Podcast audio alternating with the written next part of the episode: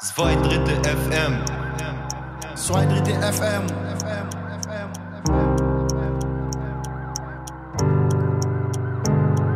Zwei Drittel FM. Zwei Drittel FM. Podcast. Da sind wir wieder. Eine neue Folge von Zwei Drittel FM. Heute mit Daniel. und Fabian. Der Jugendknast funktioniert etwas anders als der Erwachsenenknast. Natürlich geht es auch um Strafe. Aber der Fokus liegt vielmehr darauf, dass sich die Gefangenen mit ihren Taten auseinandersetzen. Im besten Fall was daraus lernen. Da spielen Kulturprojekte wie Zwei Drittel FM eine wichtige Rolle. Die Frage ist natürlich, funktioniert das alles? Und was bedeutet überhaupt Kultur für wen? Und wie können Gefangene, Sozialarbeitende oder Lehrende in einem Zwangskontext wie im Gefängnis etwas so Freies wie Kunst und Kultur schaffen? Geht das überhaupt? Diese Folge ist auch ein selbstkritischer Blick auf Projekte wie Zwei Drittel FM. In einem Weddinger Hinterhaus, wo sonst mit Jugendlichen und auch vielen Ex-Gefangenen Hip-Hop gemacht wird, haben wir uns mal an einen großen Tisch gesetzt und über Sinn und Unsinn von Kulturprojekten im Jugendgefängnis diskutiert. Mein Name ist Krone, so werde ich zumindest genannt. Erstaunlicherweise heiße ich bürgerlich ganz anders. Und äh, ich bin im Jahre 2005 indirekt über Bila, die sich gleich auch vorstellen wird, akquiriert worden. Ähm, und es ging darum, damals Hip-Hop-Projekte zu machen. Und ich bin als äh, Musiker, als Produzent, als äh, Rap-Dozent dann eingestiegen. Und das hat mich dann nicht mehr losgelassen. Alles klar, Bilam? Ja, Birgit Lang. Ähm, und mittlerweile leite ich die Schule in der JSA. 2005 kamen, glaube ich, zwei Inhaftierte auf mich zu und haben mich damals gefragt, sie würden gern mal was aufnehmen. Sie hätten irgendwie Texte geschrieben und dann dachte ich, das wäre vielleicht ein Blatt und dann kamen die aber mit solchen dicken Ordnern daher und hatten eigentlich schon jede Menge Songs vorbereitet. Ähm, und ich hatte damals dann erstmal mein eigenes volles Mikrofon mitgebracht und wir haben dann ziemlich schnell gemerkt, das hat eigentlich so eine Qualität, da brauchten wir jemand, der uns auch wirklich unterstützen kann. Und damals äh, bin ich dann an Krone quasi rangekommen und äh, er hat auch ziemlich schnell Feuer gefangen, als wir uns das erste Mal mit denen getroffen haben. Und dann war, wie gesagt, Gittersbitter, Los Elementos, zu denen nachher wir einen Teilnehmer auch noch mit dabei haben und jede Menge anderer Projekte, wo immer wieder Rap letztendlich im Mittelpunkt stand als, als Jugendkultur. Ja, hi, bürgerlicher Name Mamadou Ba und ja, wir haben uns kennengelernt im Knast. Da war ich aber nicht Mitarbeiter, war ich ja Insasse gewesen von 2007 bis 2012. Bin seit 2012 draußen, habe keine Anzeigen, keine Vorstrafen, bin fröhlich und glücklich und anständig und verfolge immer noch meinen Musiktraum. Und zwar, ich war jetzt fünf Jahre, hatte ich äh, keine Musik gemacht, halt, äh, war ich auf Eis halt wegen privaten äh, und familiären Sachen. Und äh, jetzt mal bin ich sehr froh, dass ich wieder und die Krone getroffen habe und unsere alte Flamme ist immer noch voll am Fachen und ja, und wir arbeiten zusammen und hoffen auf, auf ein gutes Erfolg auf jeden Fall. Und der Typ ist resozialisiert, habe ich den Eindruck, durch Musik. Ja, definitiv, definitiv. Also ich kann nur, ich kann auf jeden Fall nur Daumen hoch geben äh, für halt Frau Lang und Krone und überhaupt für also die Erlaubnis äh, halt äh, solche ähm, Projekte im Knast zu starten, weil das äh, hilft echt den Leuten, den Insassen da drin, halt sich kreativ zu entfalten und ja und halt ruhiger zu werden und auf andere Ideen zu kommen. Äh, Du hast es jetzt schon ein bisschen angesprochen. Ich würde noch mal die Frage an euch beide geben. Warum Theater, warum Musik? Für euch ist ja so ein richtiges Herzensthema auch. Also was meine Idee immer war, ist, wenn eine Motivation da ist, irgendwas Bestimmtes zu tun, dann ist zumindest schon mal eine andere Grundvoraussetzung, dass daraus auch was entstehen kann. Und ähm, so war ja auch letztendlich diese erste Idee, wir wollen gerne was machen, die zwei Inhaftierten, die am Anfang standen. Und ähm, mit wie viel Motivation und Energie die dann nachher da reingegangen sind, das hat mich einfach überzeugt, dass man da ansetzen sollte, wo auch Interessen da sind. Also zum einen ist es ja auch kulturelle Bildung, was da stattfindet. Und eben mindestens so, dass die Basisgeschichte ist sicherlich sowas wie eine Ventilfunktion. Die Mamadou oder Mad, sorry. Kein Problem. Mad B bist du da dann am besten? Ja, mit B365. Ja, aber ist ja von Kreuzberg nach Wedding. Also halt die Bezirke, die mich geprägt haben. Also halt im Wedding, im Kreuzberg hat alles angefangen. Ne? Halt der Ursprung Hip-Hop, Kreuzberg natürlich, jeder weiß und so halt, ja. Also ein authentisches Urgestein, Ja, merkt. auf jeden Fall. Und dann ging's dann Gefängnis, dies, das, etc. Pipapo. Dann war ich Moabit und mein, also jetzt wohne ich in Wedding und jetzt schließt sich der Kreis. Also deswegen von Kreuzberg nach Wedding. Und Mama, du hattest ja schon angesprochen, also es ist eben tatsächlich eine Ventilfunktion auch. Man, also ganz äh, profan, ähm, das ist ja mit Jungs draußen teilweise auch, äh, wenn man sich mit kreativen Sachen beschäftigt und ähm, sich an Pro Projekten arbeitet, dann hat man einfach nicht mehr die Zeit und die Energie, Schwachsinn zu machen. Also irgendwie. Man, der Kopf rattert immer Texte, Texte, neue Ideen, was aufschreiben. Vor allem ist auch gut, dass man das im, in Gruppen macht, weil dann fordert man sich auch gegenseitig und wie pusht man sich auf jeden Fall. Na, was ich dann auch spannend fand, ist irgendwie, am Anfang war ja auch so dieses Vorurteil, Rap aus dem Knast ist automatisch Gangster-Rap. Und dass aber eigentlich die, gerade die Jungs am Anfang überhaupt gar keinen Bock drauf hatten, nur wiederzugeben, was irgendwie an kriminellen Energien in ihnen steckten, sondern dass sie genau dieses Klischee eigentlich auch Lust hatten zu brechen. Also die Langeweile zum Beispiel, dieses, ähm, das so wie, wie zähflüssig, man guckt auf die Uhr und die Sekunden tropfen so langsam dahin. Also man, man zählt ja die Tage, dass ja dieses Klischee, dass dann so Striche gemacht werden an der, an der Zellenwand, äh, wie lange habe ich noch und so. Und äh, eben alles, was heutzutage so sehr medientauglich und auch finanziell sehr erfolgreich so an pseudo-spektakulären Gangster-Stories erzählt wird, so Drive-by-Shooting und ganz viel Action und Abenteuer und sowas, dem haben eigentlich tatsächlich diese, diese erste Generation Knastrap und, äh, und Los Elementos, die zweite Generation eigentlich auch noch teilweise, ähm, da entgegengesetzt, dass es eben auch, also der Alltag dann im Knast zumindest, hat mit Spannung und Abenteuer erstmal nichts zu tun. Sondern es ist einfach äh, die Frage, wie kriegen, kriegen wir die Zeit rum und es ist eigentlich komplette Langeweile und wie entfliehe ich der Langeweile. Gefangen in mein Kopf, doch muss sorgen für das Brot. 33, zwei Kinder, doch innerlich schon tot. Die Kindheit für den Arsch, für ein Kind viel zu krass. Wir hatten es nicht leicht, heute zahle ich diesen Preis. Ja, ich weiß, dieser Scheiß macht einen nur stärker. Doch viel Gewalt in Jung Yang bringt später nur Ärger. Farben verblassen, die Welt, sie wird kalt. Ein Kind wird angespuckt, da man sein Name anders schreit. Zu Hause täglich Streit, kein Pause, nur Leid. Draußen allein, Mutter ständig auf Arbeit. Vater verlassen, nix in der Kasse, kein Hilfe von Stadt. Wie soll man das schaffen? Gefangen in mein Kopf, doch es muss funktionieren. Kämpfen, kämpfen, kämpfen, weiter probieren. Wir brechen das Brot, doch verhalten uns wie Tiere. Ich muss kämpfen, kämpfen, kämpfen, weiter probieren. Wir brechen das Brot, doch verhalten uns wie Tiere. Geld hat zwar Wert, doch es bleibt nur Papier. Doch wir hier hören auf zu existieren. Alles abhängig von buntem Papier. Ich blick auf die Welt und spür nur Trauer. Ich war nicht allein mit verzweifelter Mama. Mein Leben kein Action, eher nur Drama. Produkt dieser Welt, wo bleibt diese Karma? Vom Richter sein Hammer, gab's keine Gnade. Umgeben von Maden, gehört nicht auf Raben. Ging ich gerade in Teufel sein Laden. Ich schloss einen Vertrag ab und zahl jetzt die Raten. Gefangen in mein Kopf, doch es muss funktionieren. Kämpfen, kämpfen, kämpfen, weiter probieren. Wir brechen das Brot, doch verhalten uns wie Tiere. Ich muss kämpfen, kämpfen, kämpfen, weiter probieren. Ihr habt ja gesagt, das waren so die Anfänge. Erst kam Gitters Bitter, ne? Das- ist ja auch dann relativ bekannt gewesen. Dann kam Los, äh, Los Elementos und dann kamen weitere Folgeprojekte. Und ein Grund, warum wir auch heute hier sitzen, ist, dass wir so im Team hinterm Podcast so ein bisschen diskutiert haben über verschiedene Projekte, die es gibt. Und äh, eins dieser Projekte ist das Zauberlehrlingsprojekt. Bila, vielleicht kannst du es noch mal ein bisschen genauer erklären. Also es ist ein Projekt, wo, wo es auch um Hip-Hop ging, ne? Genau. Wir überlegen uns immer so ein bisschen ein, ein Thema, um ähm, zumindest die, die Themenfindung für die Tracks ein bisschen einzugrenzen, dass es nicht, weil sonst läuft es auch immer so ziemlich aufs Gleiche raus letztendlich. Und deshalb versuchen wir immer wieder mal so Themenfelder aufzumachen. Und der Zauberlehrling ist eine Ballade, die natürlich klassisch im Deutschunterricht behandelt wird.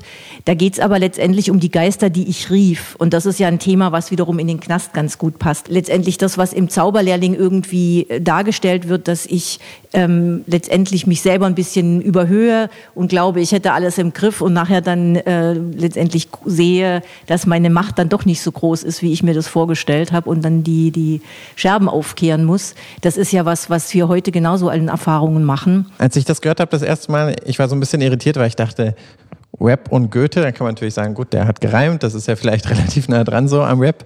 Aber es wäre jetzt nicht so der erste, der mir in den Kopf gekommen ist. Und ich auch dachte, ja, Goethe ist für mich so, so ein klassischer Repräsentant von, von deutscher Hochkultur, so ein bisschen. Jetzt, ich glaube, Krone, du hattest so ein bisschen ähnliche Bauchschmerzen, als du das erste Mal gehört hast. Oder, oder was hast du gedacht, als du gesagt hast, ähm, Krone machst doch Rap, wie wär's mal mit Goethe und, und, und Hip-Hop? Ähm, also in dem Moment, wo, wo äh, sogenannte Hochkultur ähm, mit Jugendkultur fusioniert wird, ähm, werden plötzlich Geldtöpfe aufgemacht, die sonst verschlossen bleiben. Das heißt, da ist so völlig klar, dass äh, Steuergelder sehr gerne verwendet werden, wenn da irgendwo Goethe draufsteht. Äh, das stört mich ein bisschen, weil ich den Eindruck habe, dass ähm, reine Hip-Hop-Projekte teilweise viel mehr bringen könnten. Also auf anderen Ebenen, psychologisch vielleicht viel mehr machen könnten. Und ich finde, dass wir das eigentlich in den letzten Jahren oder Jahrzehnten gezeigt haben, dass das aus therapeutischer Sicht, als aus pädagogischer Sicht, äh, also Hip-Hop an sich schon, da braucht man eigentlich keinen Goethe und man braucht keinen Mozart. Dass da eine Menge Potenzial ist, man eine Menge damit bewegen kann. Bila, würdest du es aus deiner Erfahrung so ein bisschen bestätigen? Ist es wichtig, sozusagen aus bestimmten Gründen, dass es Goethe ist, als jemand mit dem Rang, oder ist man hätte auch eine andere Gedichtverlage sozusagen nehmen können? Und siehst du nicht, dass es da so eine Tendenz gibt von vielleicht Hochkultur ins Gefängnis tragen. Ne? Also ich kann jetzt gerade nicht beurteilen, ob das subventionspolitisch äh, vielleicht ein Vorteil ist, sowas als Grundlage zu nehmen. Aber meine Intention ist jetzt gar nicht Goethe, Schiller, sonst irgendwas. Wir haben auch schon arabische äh, Dichter als Vorlage genommen. Was mich so fasziniert ist, dass bestimmte Themen absolut die Zeiten überdauern. Also sowas wie ich bin einsam oder ich bin unglücklich verliebt. Ich habe jetzt mit den Jungs Werther gelesen in einer einfachen Sprache. Das war so faszinierend, weil wir dann über dieses Thema Liebeskummer gesprochen haben, was vor 200, 2000 Jahren Menschen äh, irgendwo beschäftigt hat. Und letztendlich ist für mich das immer nur so ein Impuls. Also ich würde mich weder mit denen jetzt groß über Goethe beschäftigen wollen, noch über Schiller, noch sonst über irgendwelche Schriftsteller, sondern der, der, der, das literarische Vorbild ist einfach ein Impuls für die weitere Arbeit. Und das ist ja tatsächlich so, dass es sehr spannend ist, wie eben Themen überdauern. Ne? Also wie, wie dann der Sprachduktus, so die Sprachästhetik verändert sich, aber es bleibt trotzdem das aktuelle, spannende Thema. Und eben interessant war äh, bei, beim Zauberlehrling ja auch, dass ähm, die Jungs, also ich hatte damit, glaube ich, ein größeres Problem als die Jungs. Klar, äh, für mich ist es kein Problem, das dann auch in Rap zu übersetzen. Ähm, aber ich fand es jetzt erstmal künstlerisch nicht spannend. Und dann war es aber so, dass die Jungs dann nachher sogar richtig Spaß hatten, den Original-Zauberlehrling zu rappen. Hat der alte Hexenmeister sich doch einmal wegbegeben. Und nun sollen seine Geister, bla bla bla. Also dieses Walle, Walle, manche Strecke, das zum Zweck Wasser fließe. Das, also was, wo ich im Deutschunterricht gedacht habe, also das will ich nichts mit zu tun haben. Das finde ich schrecklich. Und das war eben interessant, dass die äh, Syrer, Marokkaner ähm, und die teilweise ja eigentlich gar kein Deutsch konnten. Ähm, und vielleicht war das auch genau der Punkt, Deswegen waren die da nicht vorbelastet. Die fanden das nicht schlimm. Also die hatten kein Problem mit Goethe eigentlich. Yeah, zwei Drittel FM. Früher habe ich mich selbst überschätzt. Ich wollte wie die anderen Geld und Respekt. Wir brachen ziemlich schnell das Gesetz um. Dabei wurde ich nicht selten verletzt. Suchte ich falsche Hilfe, als ich mit dem Falschen chillte. Ich wurde kalt und still und glaub nicht mehr allen Müll. Und dann kommt mein Bruder, bietet mir Hilfe an. Läuft es wieder aus dem Ruder, was soll ich tun? Es killt mich, Mann. Ich ärgere mich halt einfach darüber, dass im Hip-Hop mit Füßen getreten wird. Das ist so ein bisschen mein Film. Ich habe das Gefühl, dass Hip-Hop, weil es eben auch den Schmuddelrap gibt, der tatsächlich pädagogisch dann nicht sonderlich wertvoll ist, der aber selbst auch eine politische Dimension hat, weil einfach, das darf man nicht vergessen, äh, Jungs und Mädchen, also eine nachwachsende Generation, die sonst keine Lobby hat. Also ähm, Migrantenkids, äh, die einfach nie gehört werden. Die haben jetzt in den letzten Jahren, seitdem im Gangster-Rap wirtschaftlich auch so eine große Rolle spielt, haben die plötzlich spielen die eine Rolle. Also sind die tatsächlich haben die eine Bühne bekommen. Und das ist allein ein Politikum. Selbst wenn sie dann Texte rappen, die wir jetzt als Familienväter und Mütter ähm, nicht feiern können und fragwürdig finden, ist es trotz, ist trotzdem Sogar spannend. Ich, der im Knast war, ich feiere diesen ganzen, ganzen, Entschuldigung, dass ich dich unterbreche, diesen ganzen, ganze Rap-Gehabe nicht, weil gerade die Leute, die da oben stehen und schreien und über Gangster rappen, das sind die Leute, die niemand sind, die niemand waren früher ohne Geld, äh, die nicht real einfach sind. Das sind die ersten, die da oben stehen und über Gangster-Kacke rappen und etc. und sich damit prosten. Die Authentizität, es geht um die Authentizität und die Jungs, die wirklich gesessen haben und Scheiße erlebt haben, gebaut haben und Strafen über fünf Jahre haben, die sind nicht äh, im Vordergrund und schreien, wir sind äh, Gangster, Mainster, äh, wie äh, Bila gesagt hat. Wir haben versucht, im Knast andere Themen aufzugreifen. Ja, und letztendlich war es ja immer so, am Ende stand nicht Goethe oder Schubert auf der Bühne, sondern am Ende standen tatsächlich die Jungs mit ihren Tracks, die ja dann auch ähm, tatsächlich ihre Welt wieder gespiegelt haben. Und selbst wenn die dann Fremd bin ich eingezogen, Fremd zog ich wieder ausgerappt haben, dann war das nicht mehr Schubert, sondern dann waren die das und haben äh, erzählt, wie sie ins Gefängnis kamen und wie sie wieder raus sind und dass dazwischen irgendwie vielleicht ein paar äh, Jahre lagen, in denen sie sich auch verändert haben. Tatsächlich ist, sorry, tatsächlich ist auch so, dass ähm, mein Problem damit oder meine diversen ähm, Kritikpunkte an dem ganzen Ding sind auch ein bisschen theoretischerer Natur. In dem Moment, wo wir sowas machen, die Winterreise, was Bieler gerade angesprochen hat, da hatten wir so Sternstunden, das waren also so berührende Momente, wo auch dann in der Präsentation ähm, eben auch bekannte Rapper, die da waren, Hip-Hop-Heads, komplett durchdrungen von Hip-Hop-Kultur, ähm, die wirklich integer, authentisch das, diese Kultur repräsentieren die haben teilweise geweint, die haben, waren total berührt. Und äh, gab es ja auch so eine Doku, also wo Gentleman zum Beispiel dann meinte, ähm, also das wäre das der berührendste Hip-Hop-Moment seit fünf Jahren gewesen oder sowas, den er gehabt hätte. Ähm, Gerade dadurch, dass es eben Klischees gesprengt hat und da Live-Piano-Musik war, unterbrochen von, von so einem Operngesang. Und dann haben die Jungs ähm, sehr emotional gerappt, eigene Texte, also das heißt die Projekte selber und Zauberlehrling ja genauso ähm, die sind dann, finde ich, großartig in der Umsetzung. Mich stört halt eben einiges dahinter. Das ist ein Systemproblem, finde ich, dass, ähm, dass Hip-Hop einfach generell zu kämpfen hat nach wie vor, obwohl es so vielschichtig ist und es so viel progressiven und pädagogisch hochwertigen Hip-Hop gibt, hat es immer noch mit dem Schmuddel-Image zu kämpfen. Und das stört mich einfach sehr. Endlich darf ich raus, sie öffnen die Tür, bin gut drauf, denn ich glaub, ich treffe nicht mit dir. Steh vor dem Knast, kann dies nicht sehen, obwohl du's versprochen hast, wir haben jetzt ein Problem. Ich hab auf dich gesehen, du hast all mein Geld, du hast mir gefehlt, ich hab nix auf der Welt. Vermiss meine Heimat, will dahin zurück, bin wie Versteiner, du hilfst mir kein Stück. Matt, nochmal, wie war denn deine Begegnung mit dem Erlkönig damals? Erlkönig, ja, ähm, musste ich erstmal in der Schule damals machen, war nicht so begeistert von dem Gedicht auf jeden Fall. Ähm, äh, also bei unserem Hip-Hop-Projekt eher besser auf jeden Fall, weil wir hatten so einen freien Lauf zur Interpretation und dann mussten wir auch vielleicht einen eigenen Rap äh, so halt äh, machen. Erst in der Hip-Hop-Gruppe, wo wir uns damit so halt auch äh, kreative Arbeit damit gestalten haben, mit dem Gedicht auf jeden Fall, äh, habe ich das Gedicht wirklich verstanden erstmal. Nicht in mein, also ich war auch im Gymnasium, da haben wir auch das Gedicht äh, herangenommen. In der Hip-Hop-Gruppe habe ich mehr von dem Gedicht erfahren als in der Schule auf jeden Fall und ja, dafür bin ich dankbar. Es ist ja einfach so, dass es irgendwo so eine Art, ähm, ich weiß nicht, ob Schere gibt oder einen Unterschied gibt zwischen dem Milieu, aus dem viele der Jungs kommen, die im Knast sitzen, und dem Milieu, aus dem viele der, der Leute kommen, die da drin arbeiten. Ne? Also man ist anders aufgewachsen, man hat wahrscheinlich sich für andere Sachen interessiert äh, oder interessiert sich für verschiedene Sachen. Man hat irgendwie einen anderen Hintergrund, ist ganz anders geprägt. So. Wenn man jetzt irgendwie Kulturprojekte macht, dann muss man ja irgendwie damit umgehen. Und wie kommt man da zusammen? Wie baut man da auch eine Brücke vielleicht so?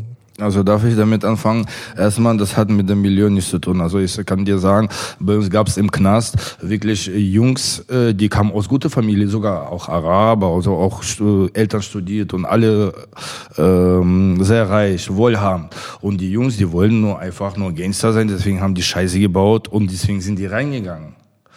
Es gab auch äh, Jungs, die äh, ganz, also ganz anständig und ordentlich waren, aber auf der Straße waren und nicht so viel Perspektive hatten und wirklich so halt geklaut oder dies, das zum Überleben gemacht und sind auch drin gelandet man muss erstmal den Menschen kennenlernen. Man darf äh, niemals alle in einen Topf hauen, weil es geht ja um den Menschen, nicht woher er kommt, was für Hautfarbe er hat und welchen äh, Nationalität er hat. So. Deswegen denke ich mal, wir sind alle an die Sache einfach so rangegangen, so ins kalte Wasser springen, mal gucken, was passiert. Also Mama, du und ich haben uns jetzt wieder gesehen nach neun Jahren oder was? Das erste Mal wieder. Und das ist so, also für mich fühlt sich das so an, als ob wir uns die ganze Zeit gesehen hätten. Also es ist irgendwie, das ist nicht, wir hatten nicht Anlaufschwierigkeiten, sondern es war halt gleich so die alte Liebe wieder da tatsächlich. Und, ähm, und das liegt, glaube ich, an dem, was wir da gemeinsam machen, wofür wir brennen, also wo wir Leidenschaft für haben. Also in dem Fall halt Rap und dicke Beats und also diese ganzen, die ganzen Themenbereiche. Und ähm, so geht mir das jetzt mittlerweile auch, also mit, mit den noch nachwachsenden Generationen, die, diejenigen, die jetzt 15, 16 sind. Das ist natürlich die Kluft immer ein bisschen größer so, ähm, aber es geht sehr, sehr schnell auf so ein äh, kreatives Arbeitslevel zu kommen, wo man eben das auch wieder vergisst. Also Altersunterschiede, Bildungsunterschiede, Sprachbarrieren, geografische Sachen, woher man kommt. Na, und wenn Hip-Hop irgendwas für mich ausstrahlt, ist es Offenheit. Und Offenheit für alle Einflüsse, die da irgendwie kommen. Wir dürfen nicht verleugnen, dass wir sicherlich alle aus unterschiedlichen Bereichen kommen und wahrscheinlich unterschiedliches erlebt haben. Aber ich glaube, wenn man einander zuhört und wenn man offen für den anderen ist und nicht äh, Vorurteile hat und nicht Klischees hat, also das gilt für beide Seiten, glaube ich immer, dass das eine super Arbeit ist. Ich glaube eben, dass Hip-Hop einfach durch diese Sample-Kultur auch ähm, ist das einfach ein Sammelbecken der unterschiedlichen Strömungen. Das ist eine Weltsprache. Das ist eben auch nochmal das Besondere im Gegensatz zu anderer Musik, also Technokultur, die haben vielleicht noch eine Art, wie sie tanzen. Aber im Hip-Hop-Bereich haben wir eine grafische Geschichte, Graffiti, wir haben, äh, haben eben das, durch das Turntablism, durch Beatboxing hat man eben noch, auch noch mal mehr musikalische Sachen. Rap ist ein, ein eigenes Ding das Bewegungselement, Breakdance, also es ist einfach wirklich für, jede, für jeden Sinn was dabei, für alle Sinne.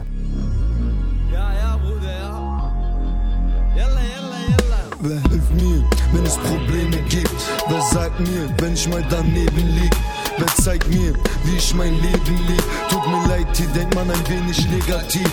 Was muss ich zahlen? Was schulde ich wem? Hab ich ne Wahl, bin ich schuld am System? Ob schuldig oder nicht, ich entschuldige mich. Ich zahle den Preis, wenn du geduldig bist. Ich habe eine Abschlussfrage noch an euch. Und zwar, wenn ihr einen Wunsch frei hättet, so stellt euch mal vor, ihr könntet ein Kulturprojekt machen, was ihr wollt. Ihr habt Millionen von Euro zur Verfügung. Was würdet ihr machen? Mama, du musst anfangen. du hättest eine Million, du Mama, du. Eine Million Euro und dann wird gesagt, mach ein, ein cooles Projekt. Im Knast? Im Knast, genau. Im Knast, boah, das ist schwierig, Alter, das ist schwierig. Also ich würde erstmal eine Schwimm-AG veranstalten. Und Swimmingpool. Ein Schwimmbad ja, bauen erstmal, ne? Ja, auf jeden Fall für Sommer ist ganz krass. Äh, ich weiß es nicht, ich weiß es nicht. Das ist, also ich weiß, was ich mit einer Million draußen machen würde, ja. nein, nein, nein, ganz ehrlich, also nicht, was ihr jetzt denkt, ja. Okay, äh, Copacabana. Nein, Spaß.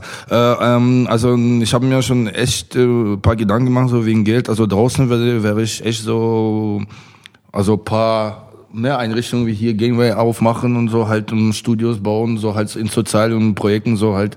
Und das halt in mehreren Bezirken, so vor allem halt wo sozial benachteiligten Bezirken, so wo es nicht so viel Geld investiert wird, halt um Kinder oder Projekte voranzubringen, so halt. Das genau, was du jetzt gerade gesagt hast, für draußen gilt für drinnen genauso. Ich würde tatsächlich gucken, dass wir Musikunterricht in, nicht im Sinne von in der Schule, sondern dass wir wirklich ein paar gute Musiker haben, die auf alle Leu äh, Häuser gehen können und wirklich, ähm, dass man zentral irgendwo ein Studio hat, wo alle aufnehmen können, die äh, Lust drauf haben.